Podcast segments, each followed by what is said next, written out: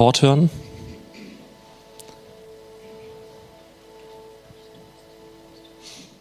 In diesem Glauben, dass du für uns bist, wollen wir uns heute öffnen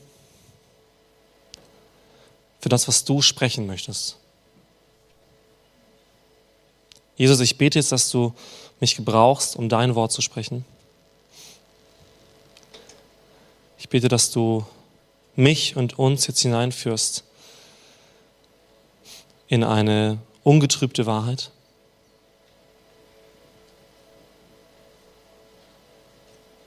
Ich bete, dass du jetzt Dinge offenbarst, auch während dein Wort ausgeteilt wird. Ich bete, dass du unsere Herzen aufschließt. Und wir danken dir, Jesus, für dein Wort. Wir danken dir für deinen Geist, den du uns geschenkt hast. Und danke, dass wir durch dein Wort und durch deinen Geist die Wahrheit erkennen dürfen. Amen.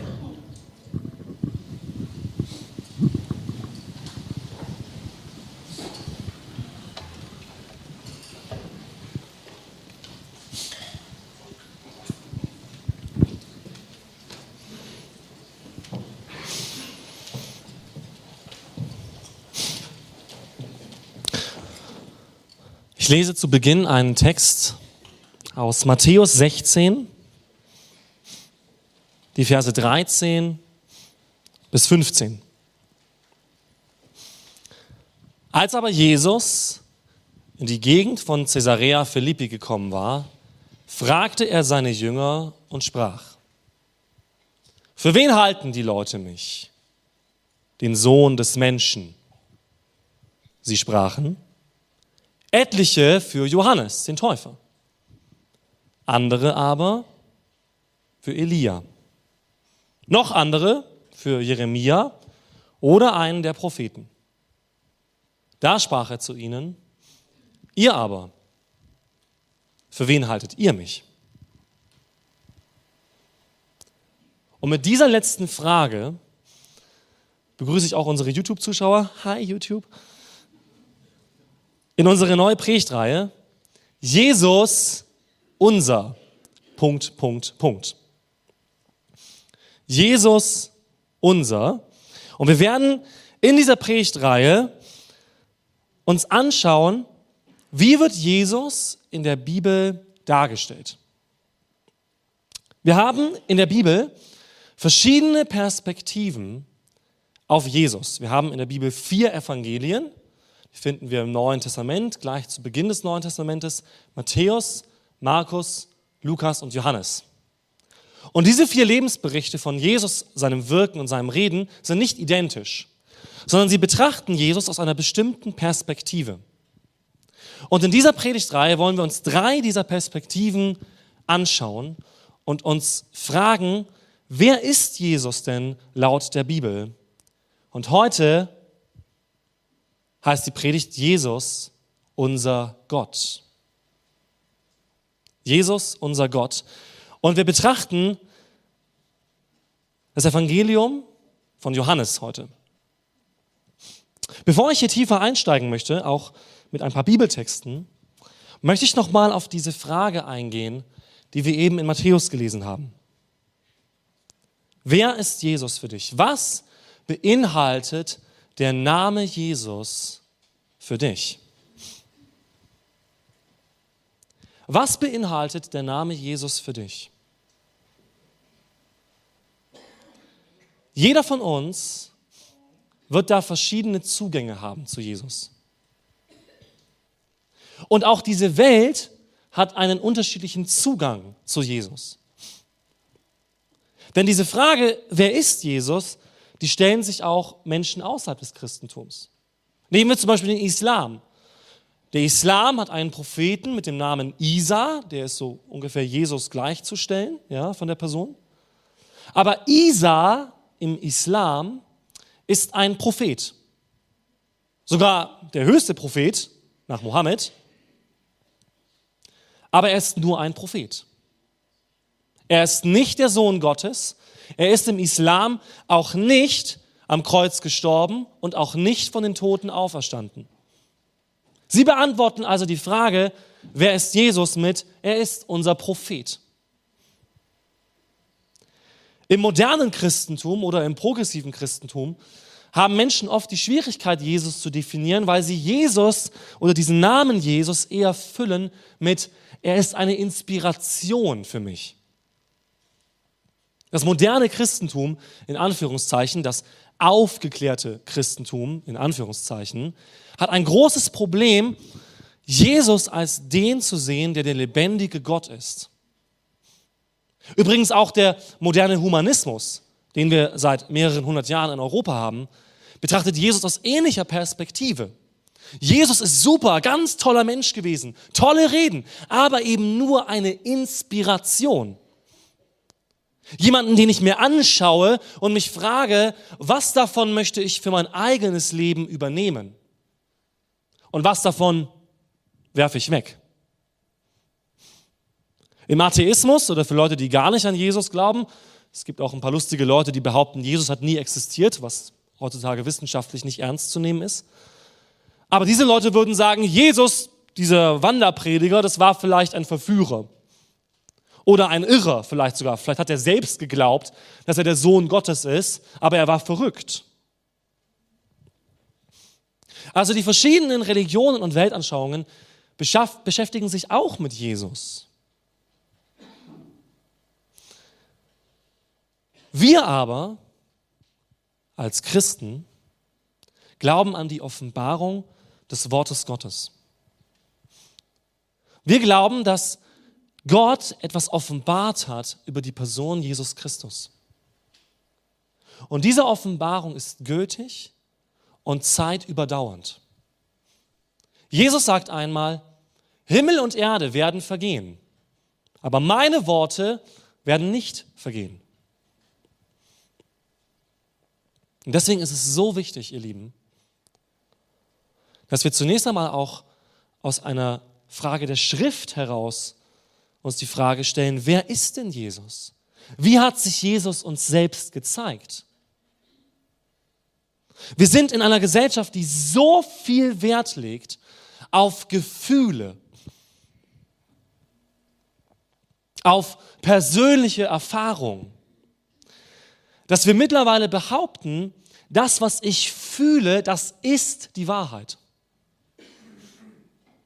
Aber offensichtlich, so wie ich eben in den verschiedenen Religionen dargestellt habe oder in den verschiedenen Weltanschauungen, können Menschen irgendwas über Jesus empfinden, aber es ist falsch.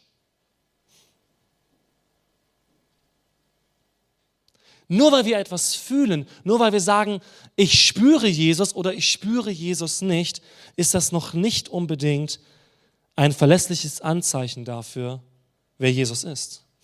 Es gibt Tage, das kennst du vielleicht, an denen hast du das Gefühl, Gott ist dir sehr nahe.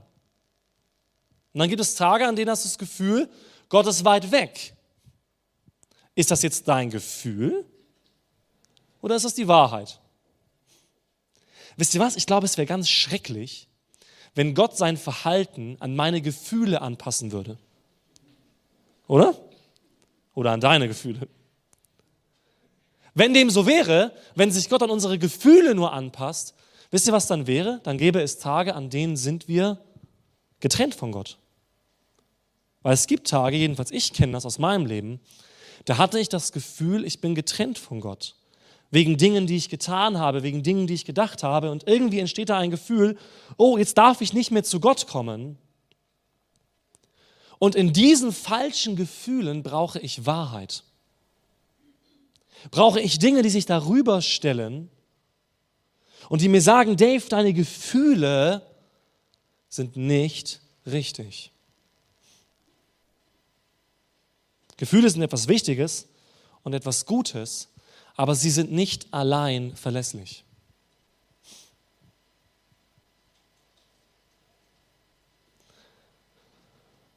Ich glaube, dass die Schrift alleine die aber auch noch nicht zeigt, wer Jesus ist. Es gibt viele Menschen, die studieren die Bibel.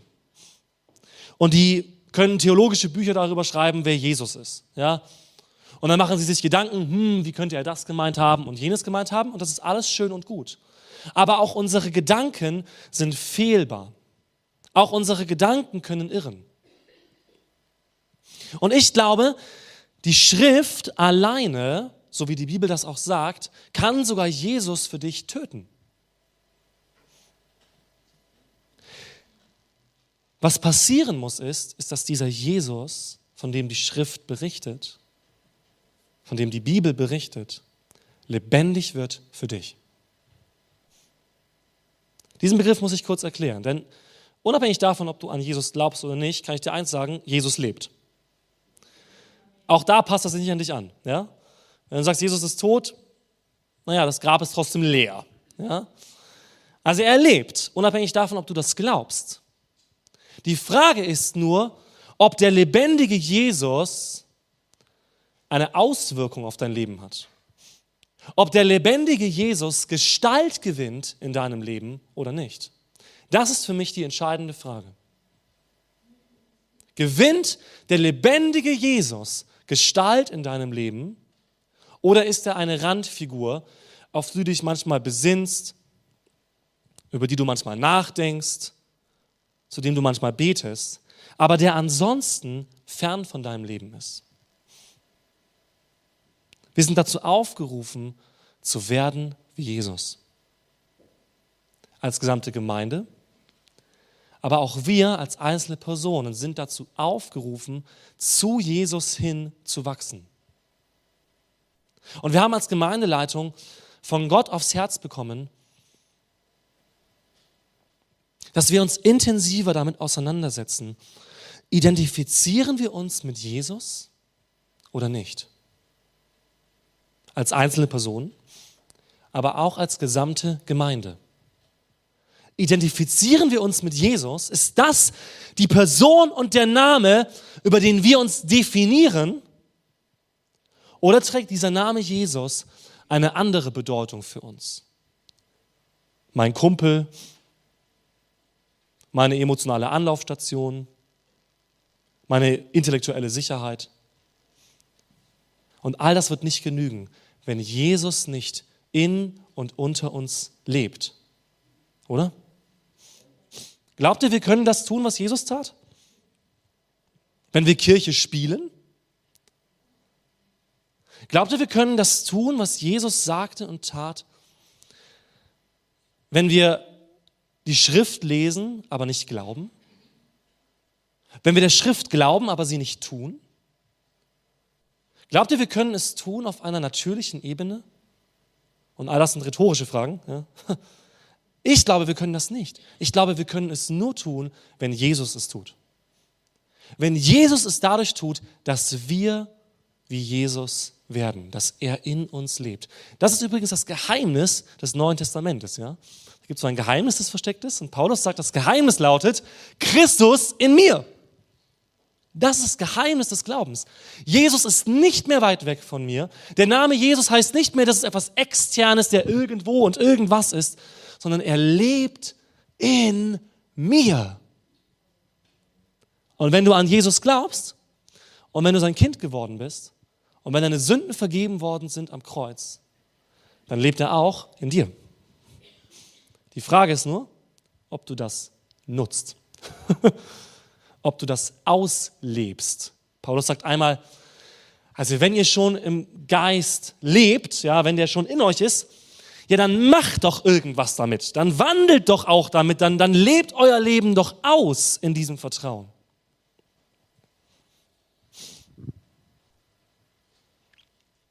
Wir werden wirklich dann wissen, wer Jesus ist, wenn wir der Schrift glauben, wenn wir der Bibel glauben, wenn wir den Worten Jesus vertrauen und wenn diese lebendigen Worte uns begegnen und uns bewegen. Und ich sage euch eines, wenn das so wäre in Deutschland, wenn wir das so tun würden, dann sähe die Kirche in Deutschland ganz anders aus. Ich leide um meine Mitgeschwister und ich leide auch um die Kirchen in Deutschland. Ähm, ihr bekommt das mit gerade politisch, auch was mit der evangelischen Kirche los ist. Ja. Und ich leide darunter. Da gab es eine Zeit, in, in der wurde in jedem Dorf eine Kirche gebaut. In jedem Dorf. Theoretisch gäbe es Infrastruktur, um in jedem Dorf, in jedem kleinen Kaff das Evangelium zu verkündigen. Es gäbe die Infrastruktur. Aber diese Infrastruktur in Deutschland stirbt. Und sie stirbt nicht auf einer organisatorischen Ebene, sondern sie stirbt geistlich. Und ich rede hier nicht über dieses Bashing Landeskirchen gegen Freikirchen. Leute, auch die Freikirchen brauchen geistliche Erneuerung. Das ist meine Überzeugung. Auch wir übrigens brauchen geistliche Erneuerung. Das ist auch meine Überzeugung. Und diese Erneuerung geschieht nicht, indem der Dave irgendwie sich erneuert fühlt und hier vorne predigt und alle sagen, oh Halleluja, die Predigt war aber ganz toll, sondern wenn wir uns alle erneuern lassen von dem lebendigen Jesus. Das ist Erweckung. Das ist Erweckung, wenn Jesus unter uns lebt. Und das wünsche ich mir. Und ich glaube, das wünscht sich Gott auch. Dass die Kirche in Deutschland lebt und sie lebt in Jesus.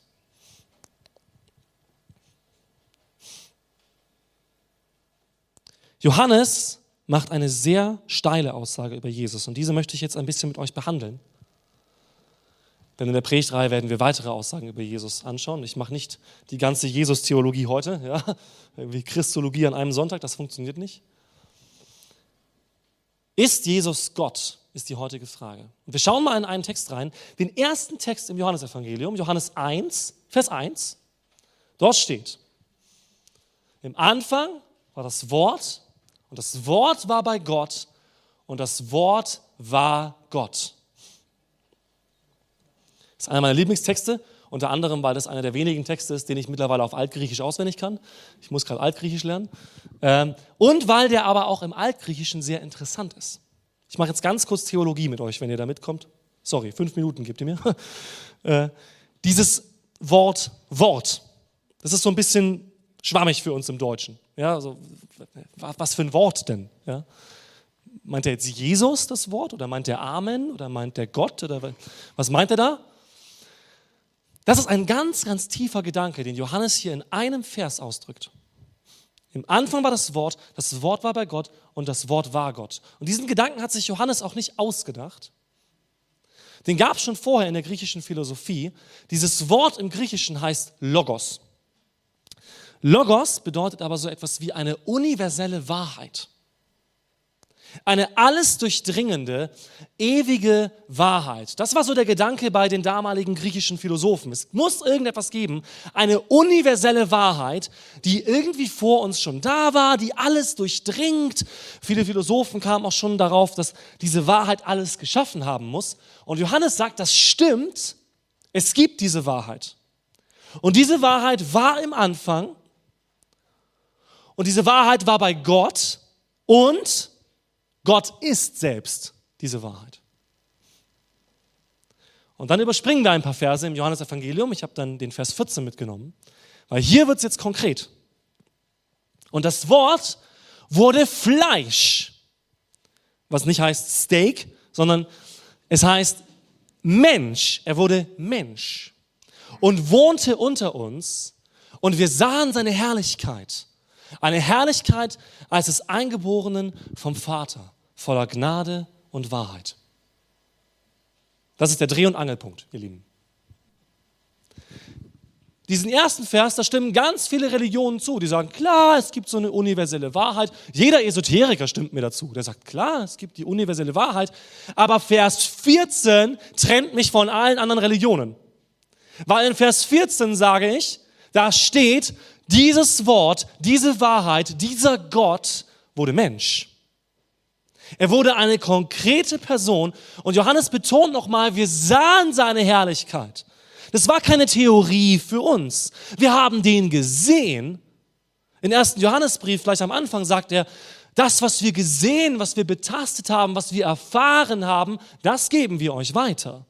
Nicht eine bloße Theorie, sondern wir haben ihn erlebt, wir haben seine Wunden betastet.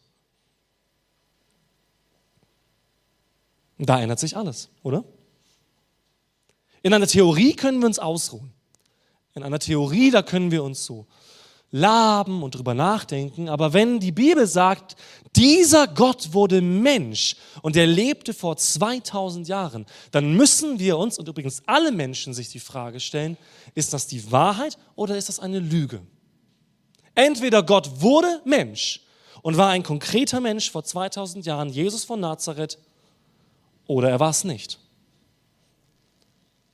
Der große Autor und, und Philosoph C.S. Lewis, den manche von euch von Narnia kennen, hat gesagt, entweder ist Jesus und das Evangelium die wichtigste Botschaft der Welt oder sie ist absolut unsinnig.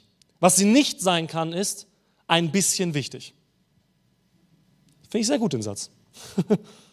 Entweder es ist die wichtigste Botschaft, die hier steht, dass Gott Mensch wurde und auf diese Erde kam, oder es ist der größte Schwachsinn. Aber es kann nicht ein bisschen wichtig sein. Wie ist es bei dir so? Bist du auf einer der beiden Seiten? Oder bist du da irgendwo zwischendrin? Und ich sage dir eines, wenn das für dich ein bisschen wichtig ist, dann hast du es noch nicht verstanden. Wenn das ein bisschen wichtig ist, dann ist das entweder noch nicht oder nicht mehr wirklich angekommen in deinem Herzen. Denn ich glaube, wenn wir das verinnerlichen, was das bedeutet, und darüber kann man stundenlang nachdenken, ja,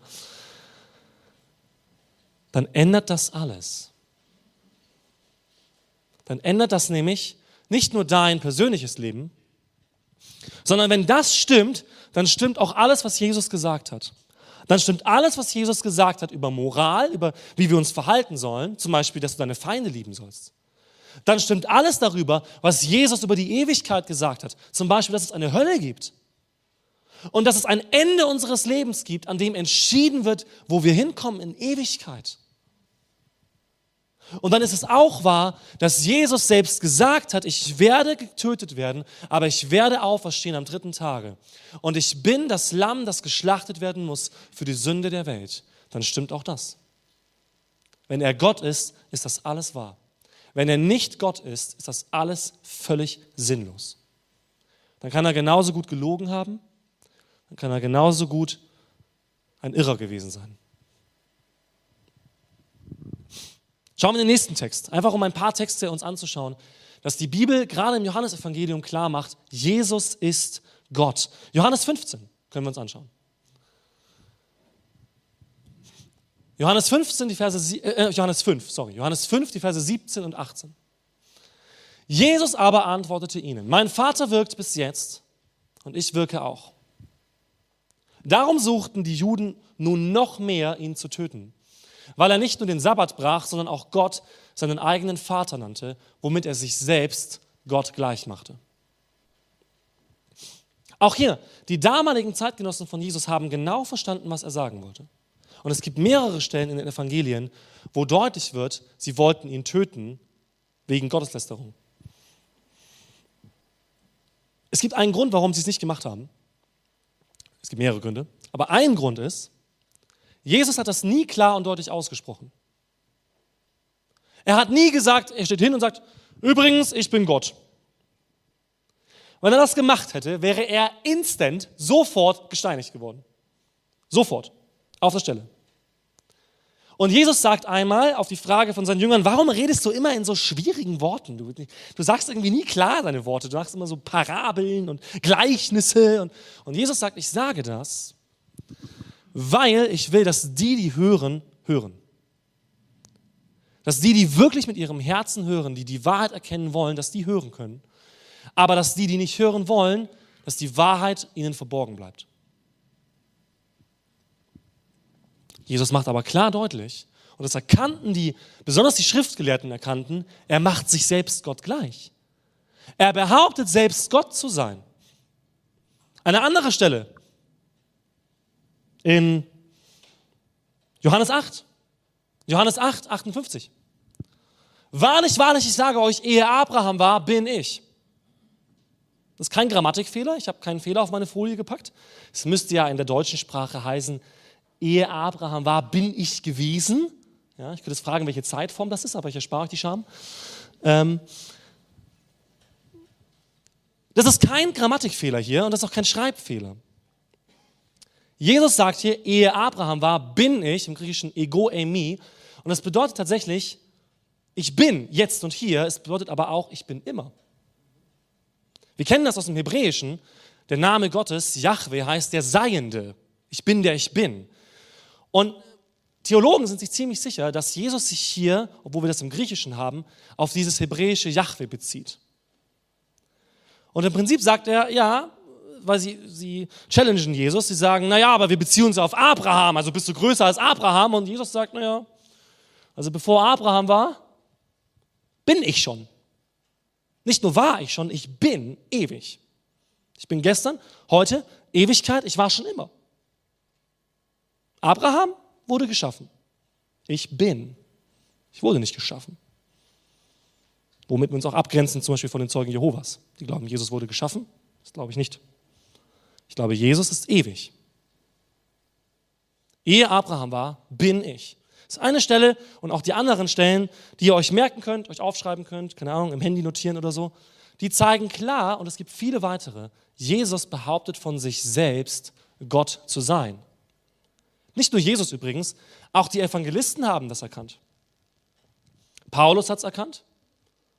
Paulus sagt, Jesus, in Jesus ist die Fülle der Gottheit leibhaftig. Thomas erkennt es, als er vor ihm niederfällt und sagt, mein Herr und mein Gott. Johannes schreibt es erneut in der Offenbarung, das letzte Buch der Bibel, in dem er aufschreibt, dass Jesus von sich selbst sagt, ich bin das Alpha und das Omega, also der letzte, also der erste und letzte Buchstabe des griechischen Alphabets. Ich bin der Anfang und das Ende. Ich bin ewig, sagt Jesus von sich selbst. Jesus ist Gott. Im apostolischen Glaubensbekenntnis, was wir uns ganz kurz angucken können, ein Glaubensbekenntnis, auf das sich Christen schon seit der frühen Kirche beziehen, über die Konfessionen hinweg, lesen wir in den ersten drei Zeilen von Gott dem Vater. Ich glaube an Gott den Vater, den Allmächtigen, den Schöpfer des Himmels und der Erde. Und dann lesen wir einen riesen Abschnitt über Jesus. Und an Jesus Christus, seinen eingeborenen Sohn, unseren Herrn, empfangen durch den Heiligen Geist, geboren von der Jungfrau Maria, gelitten unter Pontius Pilatus, gekreuzigt, gestorben und begraben, hinabgestiegen ins Reich des Todes, am dritten Tage auferstanden von den Toten, aufgefahren in den Himmel, und es geht noch weiter. Er sitzt zur Rechten Gottes des allmächtigen Vaters. Von dort wird er kommen zu richten die Lebenden und die Toten. Und dann kommt noch ein Abschnitt über den Heiligen Geist und über die Kirche. Merkt ihr, welche Gewichtung in diesem Glaubensbekenntnis Jesus bekommt? Weil die Frage, wer Jesus ist, ist die entscheidende Frage für uns.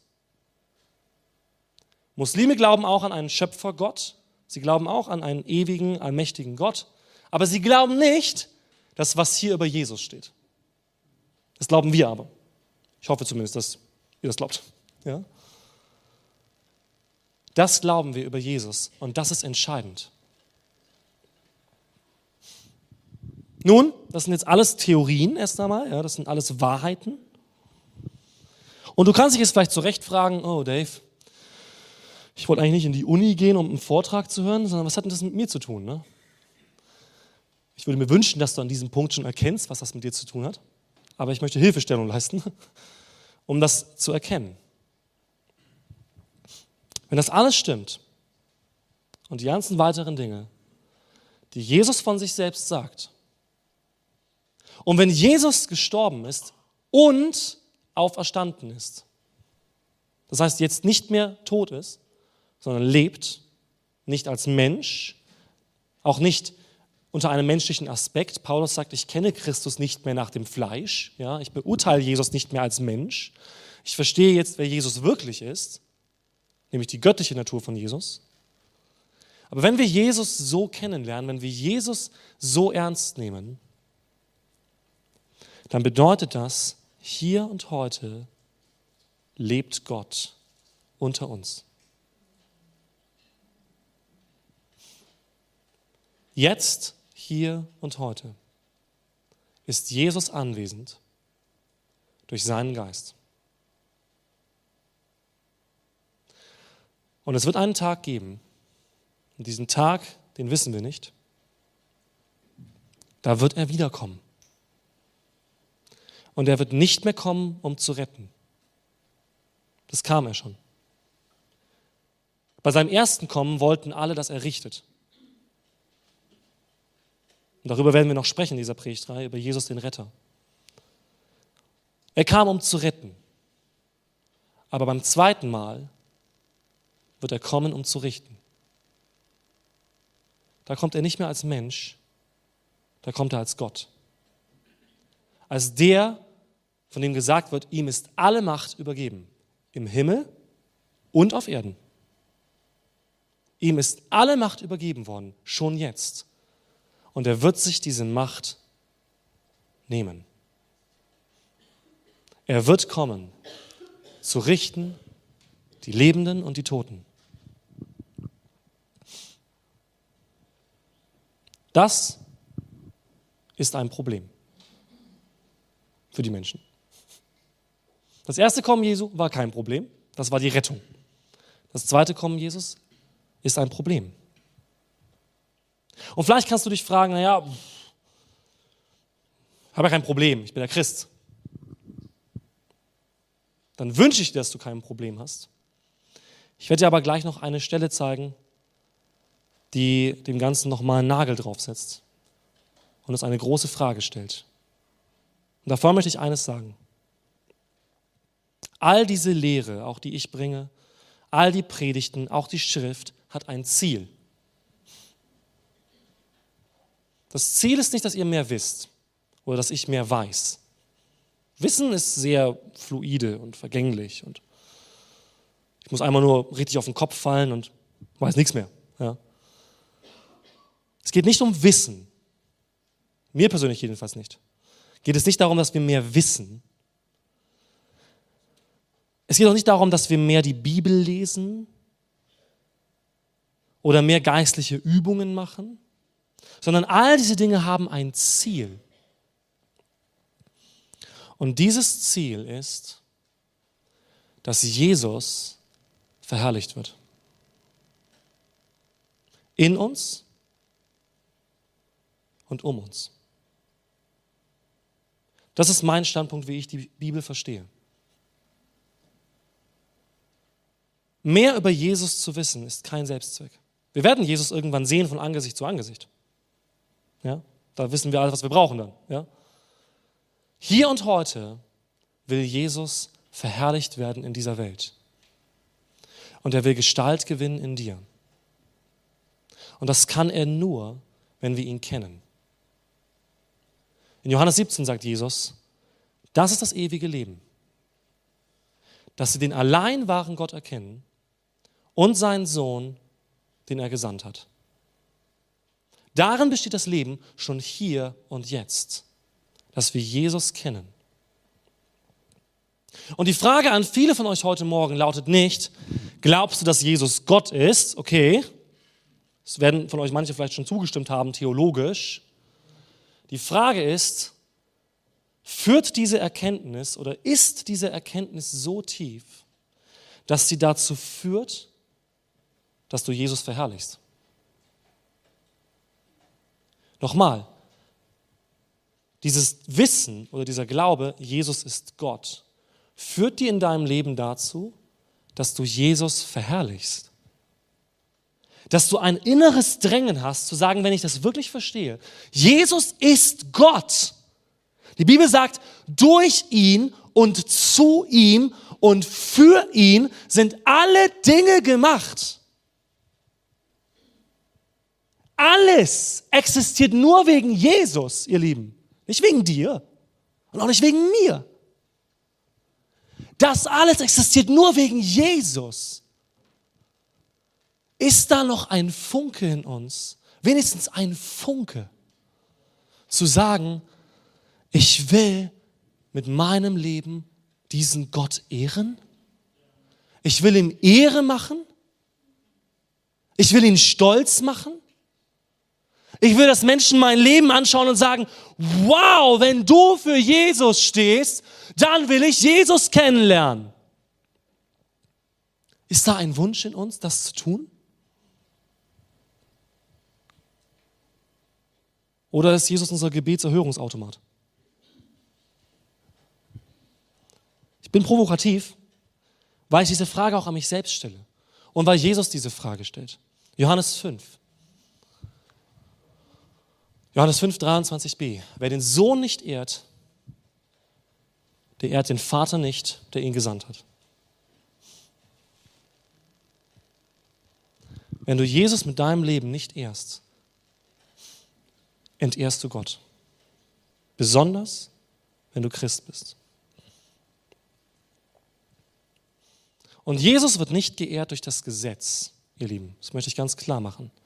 Er wird nicht geehrt, indem wir sagen, wir stehlen nicht, wir lügen nicht, wir morden nicht, sondern Jesus wird geehrt, indem Jesus durch unser Leben gesehen wird. Weil was du nicht ändern kannst, ist, wer Jesus wirklich ist. Du kannst Leuten alles Mögliche über Jesus erzählen. Und wenn es die Wahrheit ist, wird es Jesus ehren. Und wenn es die Unwahrheit ist, wird es Gott entehren. Und du kannst alles Mögliche im Namen von Jesus tun, was Christen gemacht haben in der Geschichte, bis hin zu Kreuzzügen, ja. Aber wenn es die Wahrheit ist, wird es Jesus ehren. Und wenn es die Unwahrheit ist, wird es Jesus entehren.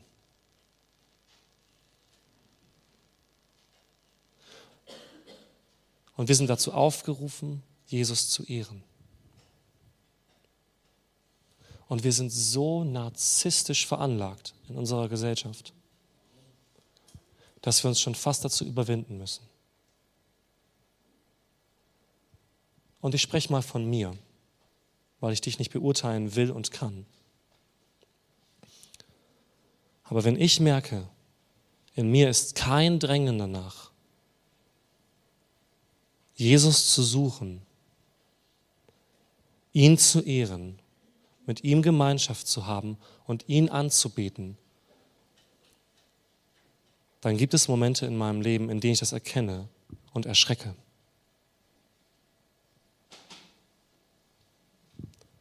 Und ich erschrecke, weil ich so viel von Jesus weiß.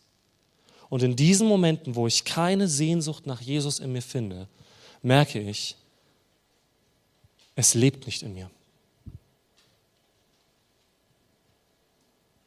Es lebt nicht in mir. Ein toter Jesus nützt niemandem was. Nur ein lebendiger Jesus rettet die Welt. Richtig? Ein toter Jesus unter uns verändert nichts. Können wir Kirche spielen, solange wir wollen. Ein lebendiger Jesus unter uns verändert alles. Bekommt Jesus von dir seine Ehre, die ihm zusteht.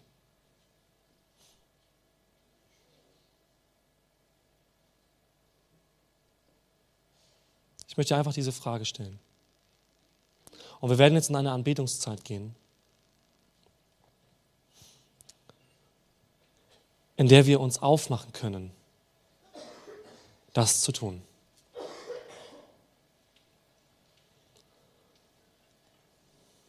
Ich kann euch eins sagen, ich will Jesus ehren. Hey, wenn ich heute sterbe, wisst ihr was, es ist so egal, es ist wirklich egal, ob Leute dann sagen werden, ja, der Dave, äh, der war so lustig, oder die meisten denken eher, er hat einen komischen Humor. Äh, das ist vielleicht eher akkurat. Der war, der hat Humor gehabt. Oder der konnte so gut reden. Oder der war so intelligent. Ja. Aber wisst ihr was? Es gibt viele Menschen, die konnten gut reden und waren intelligent. Und die kennen wir heute nicht mehr, die sind auch vergessen. Aber was, wenn du heute, was, wenn du heute dein Leben beenden würdest. Und am Ende sagen die Menschen über dein Leben, in seinem Leben sehen wir Jesus. In ihrem Leben haben wir Jesus gesehen. Und es gab einen Evangelisten, der sein Leben lang gepredigt hat in einem Dorf, in mehreren Dörfern, ja. Und kein einziger hat sich bekehrt. Es war eine andere Kultur, es war ein anderes Land. In Osteuropa war das. Die Leute haben ihn beobachtet, ja, sein ganzes Leben lang. Und kein einziger hat sich bekehrt. Und dann starb er. Und als dieser Mann starb, bekehrte sich das ganze Dorf. Weil sie sagten, jetzt haben wir gesehen, wie dieser Mensch gelebt hat. Jetzt haben wir gesehen, wie er gestorben ist. Und sein ganzes Leben war Jesus.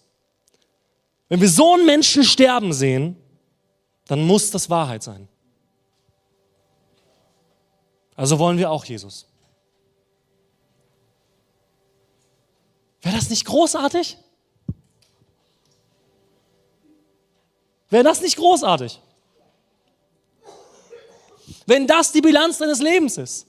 Und wenn du kein einziges Buch geschrieben hast und keine große Firma gegründet hast und wenn du keine großen Instagram und YouTube und TikTok Erfolge hast, aber wenn dieser Name Jesus über deinem Leben steht,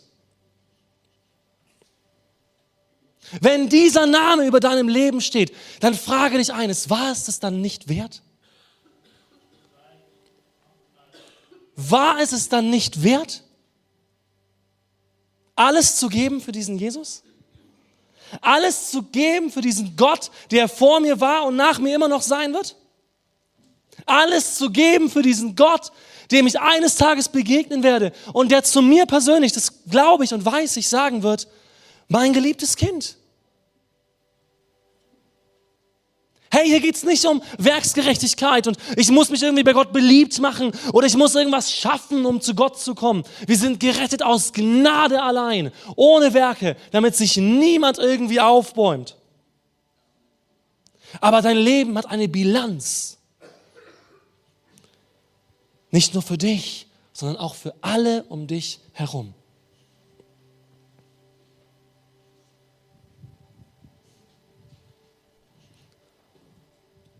Jesus, unser Gott.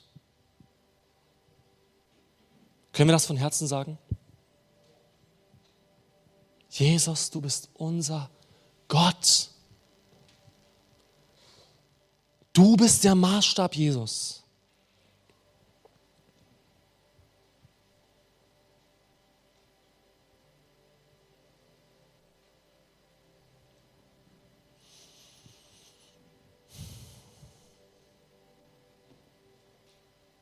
Ich spüre so stark, dass da Sehnsüchte in uns sind, die wie so zugedeckt sind.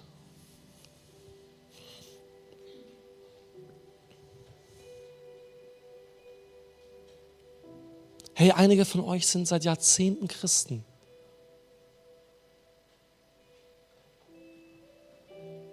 Und glauben an Jesus und sind treu.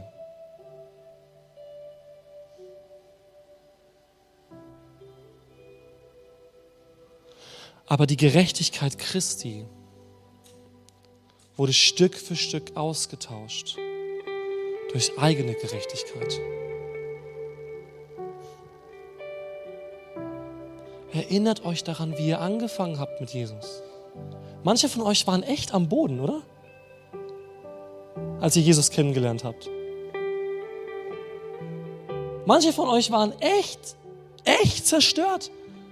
Manche von euch haben drauf gepfiffen, zu sagen, hey, ich schreie jetzt nach Jesus oder ich liege jetzt in meinem Wohnzimmer und, und, und, und schütte meine Tränen aus vor diesem Gott. Wo sind diese Tränen heute?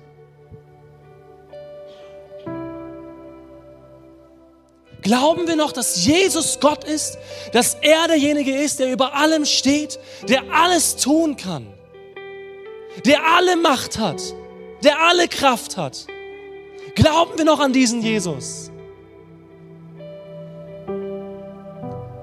Oder müssen wir diesen Jesus neu suchen? Und hey, ich bin der Erste, der sagt, ich muss das. Ich bin in Gefahr, ein Kopfmensch zu werden. Ich weiß viel über Jesus und ich weiß ganz viel über Menschen, die Sachen über Jesus gesagt haben. Aber am Ende will ich Jesus leben.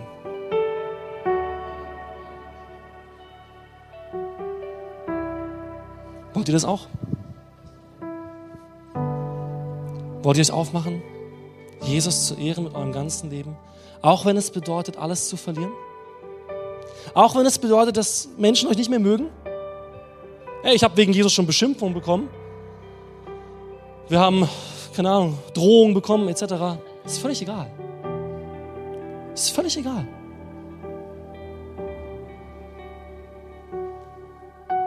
Solange nicht mein Verhalten dazu führt, dass Leute Jesus nicht mehr wollen. Solange ich treu bin an Jesus, das tue, was er sagt, das glaube, was er sagt, das lebe, was er lebt, bin ich auf dem richtigen Weg. Du auch. Ich möchte euch einen Vorschlag machen. Wir gehen jetzt in das erste Lied rein. Vielen Dank für eure Geduld. Ich habe schon ziemlich überzogen.